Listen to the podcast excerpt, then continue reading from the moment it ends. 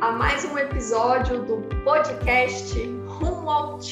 A gente está aqui para te mostrar os caminhos para que você obtenha o seu título de especialista em endocrinologia. Eu sou a doutora Mona Lisa Azevedo e eu estou aqui com o o Brian Ramires, que sou eu, esse que vos fala. E hoje o tema desse podcast é como estudar endocrinologia básica para a prova de título de especialista em endocrinologia, né? A prova do TIM. Que inclusive, e também é, esse tema é pulverizado durante toda a prova na segunda etapa. Mas eu tô aqui para perguntar para Mona Lisa é, o que, que seria essa endocrinologia básica? Então, é o seguinte, a o que a gente vai chamar de endocrinologia básica vai abranger a parte de fisiologia endócrina, né? Então, a, todas as a, os conceitos e os conhecimentos a respeito de síntese e secreção hormonal, do transporte hormonal né, pela circulação e os mecanismos de ação hormonal, né, dos vários é, é, conjuntos de, de hormônios, e também a parte de genética molecular aplicada à endocrinologia. Então, as mutações, as doenças hereditárias, os contextos né, de é, alterações genéticas relacionadas à endocrinologia. Então, quando uh, você, Brian, fala de é, endobásica pulverizada na prova, isso significa que, na verdade, assim, os conceitos de endocrinologia básica, eles estão é, inseridos dentro de grande parte das questões da prova, né? Porque a parte de fisiologia, ela é a base para o conhecimento da fisiopatologia das doenças. E as doenças genéticas, então a, a parte de genética molecular, as doenças genéticas são muito importantes na endocrinologia, né? A gente tem várias é, condições que são, na verdade, doenças hereditárias, com contexto de alterações genéticas, inclusive com aplicação clínica, né? Ah, prática e direta. Então, assim, a possibilidade da gente investigar defeitos genéticos, ela tem se tornado cada vez mais frequente, né? Isso, então, dentro da endocrinologia, isso é uma realidade da prática. Portanto, a endocrinologia básica, ela, ela está inserida dentro da, da abordagem das várias doenças endócrinas. Então, é por isso que a gente gosta de falar aqui que a endobásica está pulverizada né, na prova. Pois é, e agora fica a pergunta: se ela está pulverizada, se ela está, né, de certa forma, intrínseca em outros assuntos, como é que se faz para estudar a endobásica? Então, tem gente que, que pensa assim: ah, esse negócio de endocrinologia básica é uma coisa muito, muito viagem, né? Muito assim, ah, cheio das coisas lá que você tem que decorar, um monte de coisa de de genética, né, de mutação, de sei lá o quê, de receptor nuclear tipo 2, tarará. E aí, assim, tem muita gente que pensa, ah, não, isso daí é um, é um negócio que eu vou pegar quando já estiver próximo da prova do TIM, eu vou reservar ali né, um, um, um período de tempo que eu vou falar, agora eu vou estudar só endobásica. E de preferência próximo da prova, que é para eu não esquecer. E aí, assim, será que funciona? Pois é. Seria muito bom se funcionasse, viu, Brian? Seria muito bom se funcionasse. O problema é que com esse raciocínio, é, o que, que você está fazendo? Você está desvinculando a endo, endobásica da endocrinologia. E aí, isso vai exatamente contra, né? vai na direção oposta do que eu acabei de te explicar, que a endobásica está inserida dentro da endocrinologia, ela está ali formando né, a, a nossa abordagem. Então, se você faz isso, se você separa, é, se você desvincula as coisas, você perde o conceito, né?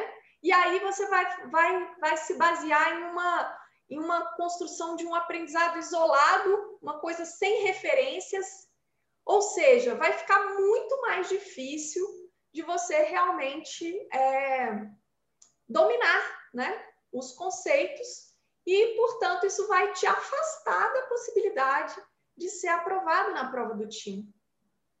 Então, é, essa abordagem, ela definitivamente não é uma abordagem que, que te aproxime do resultado que você quer.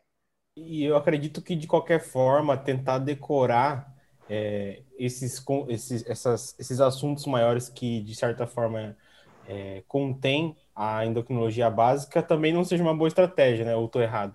Tipo, os tipos de mutações, etc. Pois é.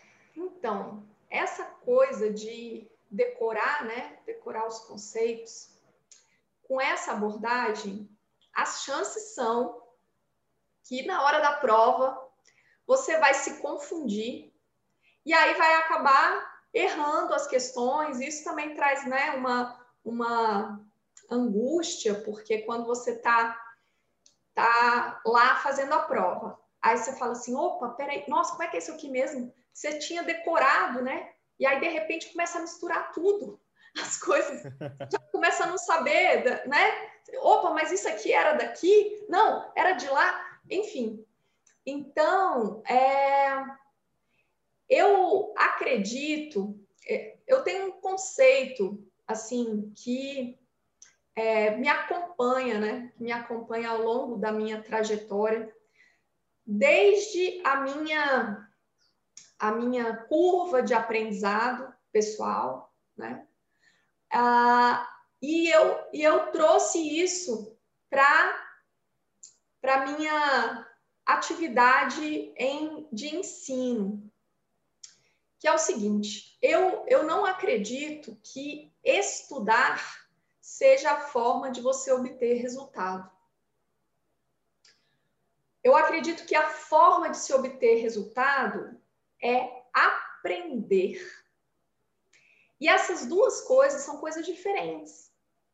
Então, você estudar é o caminho para você aprender.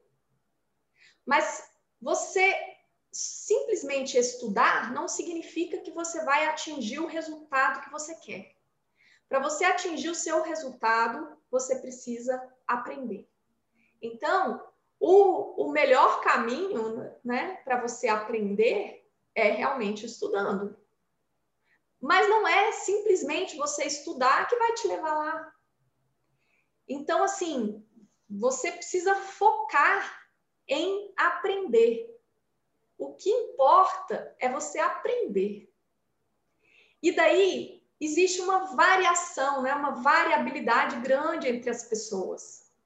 É, tem pessoas que vão precisar estudar mais horas, tem pessoas que vão precisar estudar menos horas, mais meses, semanas, menos semanas, menos meses. Isso vai variar. Mas o fato é que esse estudo ele tem que chegar até o ponto de você aprender. Se você não atinge esse ponto do aprendizado, as chances são que você não vai obter o resultado que você quer. Ah, e daí existem também métodos diferentes que podem te levar a aprender com mais facilidade, com mais rapidez, ou com menos facilidade, com menos é, rapidez, menos velocidade, vamos dizer assim. Né? Então, assim, você é, utilizar um método eficiente que te leve ao aprendizado, a probabilidade de você ter o resultado aumenta vertiginosamente, né? Então, assim, a, essa, essa é, uma, é uma espécie de uma filosofia que eu tenho, porque eu trago de mim, assim, ao longo da minha trajetória, né? Então, assim, ao longo da minha formação profissional e tudo mais, eu sempre trouxe comigo esse, esse conceito. E aí, quando eu comecei a ensinar, né, e eu realmente sou apaixonada por ensinar endocrinologia, Né? Isso é uma coisa que realmente, é, como diz um tutor nosso, né, Brian? Faz o meu coração cantar realmente. É ensinar isso. Então, é, eu trouxe isso para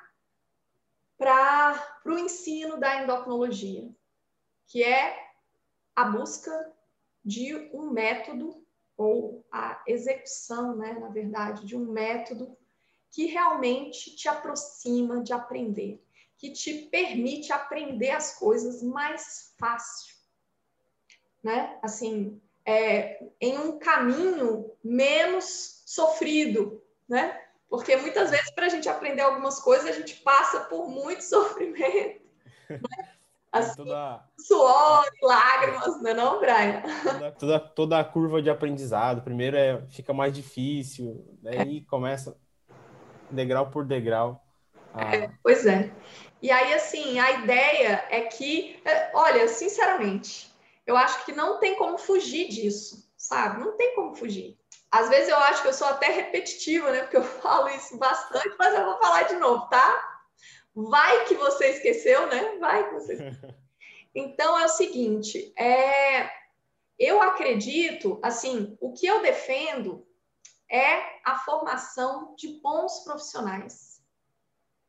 Ah, eu quero ver bons endocrinologistas trabalhando, profissionais ah, de elite, né? Como a gente chama aqui, que a gente batizou, um endocrinologista de elite é aquela pessoa, aquele médico realmente capaz, é aquele que realmente é, reúne né, os conhecimentos e as habilidades para exercer a endocrinologia ah, da maneira como ela deve ser exercida, né? com, com dignidade, com respeito ao paciente, com, é, com proficiência na atuação médica. Né? Então, é isso que eu defendo. E aí, para a gente chegar nisso, você precisa aprender. aprender. Então, se você aprender, aí você está nesse caminho do resultado, no caminho do sucesso, né? O que, que você quer? Você quer atuar como especialista. E aí, para você atuar como especialista, você precisa do título, você precisa do TIM. Então, assim, para que você mereça esse título, esse TIM, você precisa do aprendizado ferramenta que te leve a esse aprendizado, que te encaminhe por esse caminho de uma forma mais direta, né? Mais uh, straightforward, né? E tipo assim, é, com menos dor, menos sangue, suor e lágrimas, né? Então, é isso que, que eu acho que, que é um caminho possível, viável e que traz o resultado que você espera e mais do que isso, né? É, traz para a nossa comunidade, para o nosso país, para a nossa é, vida em geral, mais saúde, né? É, profissionais bons, isso traz a promove muito mais saúde para as pessoas, que é o nosso, é o nosso papel, né? Nós que somos médicos, nossa, nossa missão, nosso papel é realmente de promover a saúde, né?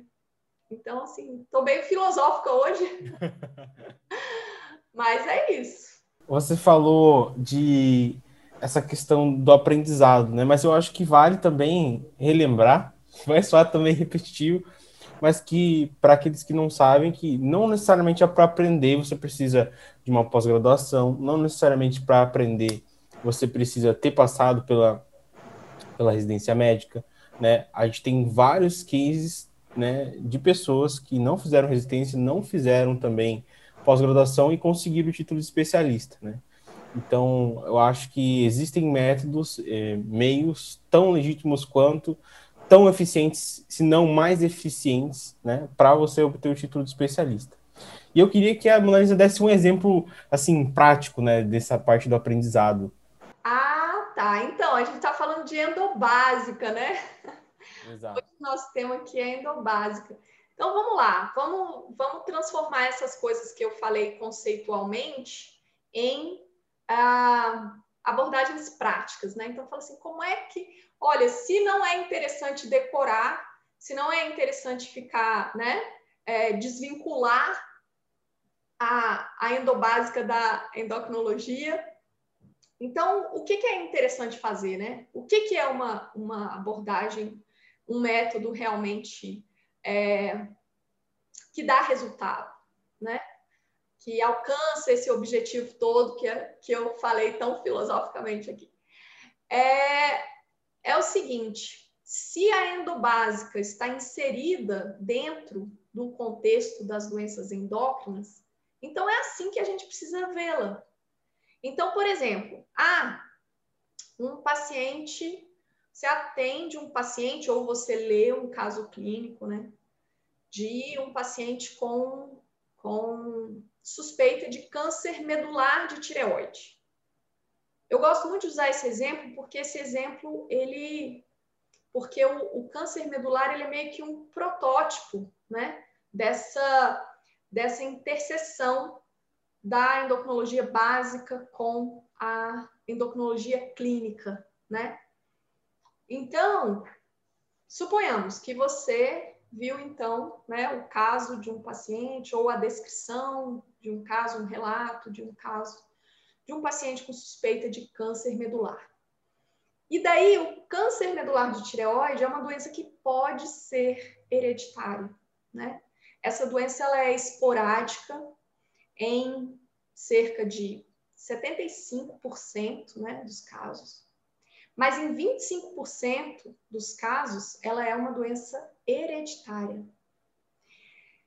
E o defeito genético que leva a, ao câncer medular de tireoide no contexto hereditário é a mutação num gene chamado protoncogene RET. E daí, é, quando a gente tem ah, um paciente, então, com câncer medular, a gente necessariamente, se existe, né, 25% de chance desse paciente ter uma doença hereditária, a gente tem que cogitar essa hipótese. Ah, inclusive, porque essa doença hereditária, ela tem um câncer medular de tireoide como uma, uma das manifestações, mas não é a única, né? Na verdade, a doença, quando é hereditária, por mutação no RET, ela está em um contexto da chamada neoplasia endócrina múltipla do tipo 2. Ah, e além do câncer medular de tireoide, o paciente pode apresentar é, felcromocitoma, pode apresentar hiperparatireoidismo, ele pode ter um, um biotipo que a gente chama de marfanoide, né? Ele pode ter neuromas mucosos, ele pode ter líquen amiloide cutâneo. Então, existem outras manifestações clínicas, né? Ah, de, inclusive de outras doenças endócrinas, e que dão nome a essa, a essa síndrome, né? Que é chamada, então, de neoplasia endócrina múltipla uh, do tipo 2. E daí, então, se você começa a estudar o câncer medular, você automaticamente vai entrar no estudo da neoplasia endócrina múltipla do tipo 2, nos defeitos genéticos do RET. E aí você começa a se deparar com alguns conceitos que talvez é, não sejam familiares para você. Por exemplo, ah, a, a MEN2, né, neoplasia endócrina múltipla do tipo 2, ela ah, é uma doença de herança autossômica dominante com penetrância elevada. Aí você fala assim, gente, mas peraí, eu já não lembro mais lá do, lá do segundo grau, lá da, da, da faculdade, da parte da, né, de, de conceitos de genética, eu já esqueci isso aí, eu já não sei o que é a autossômica dominante, é, é, herança ligada ao X, não sei o que, já esqueci tudo. Então você fala, opa, peraí, deixa eu abrir um capítulo aqui para eu recordar isso, ou aprender, se você não souber, alguns conceitos. E daí, aquilo ali te abre uma janelinha de, de aprendizado.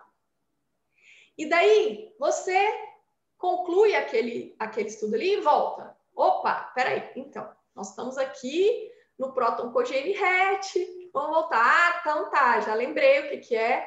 Agora eu sei o que, que é uma penetrância alta. Agora eu sei o que, que é autossômico dominante versus autossômica recessiva e tal. E aí você volta lá para o contexto que você está estudando. E daí você aprofunda na questão: ah, como que eu posso conduzir isso? Se eu tenho um paciente que tem mutação no RET, né? O que, que eu preciso fazer? Como que eu preciso conduzir? A gente tem uma série de definições de como abordar o paciente de acordo com a mutação que ele tem, né? De acordo com o contexto dele, a gente faz abordagens. Ah, eu preciso investigar a família. Então, como que eu faço isso, etc e tal. Como que eu volto para esse caso clínico? Ah, agora eu já sei. Peraí. Se o paciente tem câncer medular de tireoide, antes de encaminhá-lo para tireoidectomia, eu vou precisar verificar se ele não tem a doença na forma hereditária, né? Se ele não tem nem dois. E aí é possível e é, é existe isso né, na nossa realidade, é possível você fazer a investigação genética. Você vai solicitar o exame. Solicito é, investigação para mutação no próton cogene RET. Você vai fazer isso antes de encaminhar o paciente para a cirurgia. E se você não tiver é, a possibilidade de fazer isso, porque a gente também não pode esquecer que a gente está em um, em um país em desenvolvimento, e que a, o acesso né, aos recursos de saúde ele não é universal, que a gente tem, né? Enfim, então dependendo do local onde você está trabalhando, dependendo né, da, das condições socioeconômicas do seu paciente, etc. e tal, dependendo desses fatores, às vezes esse teste genético não vai estar disponível para você fazer.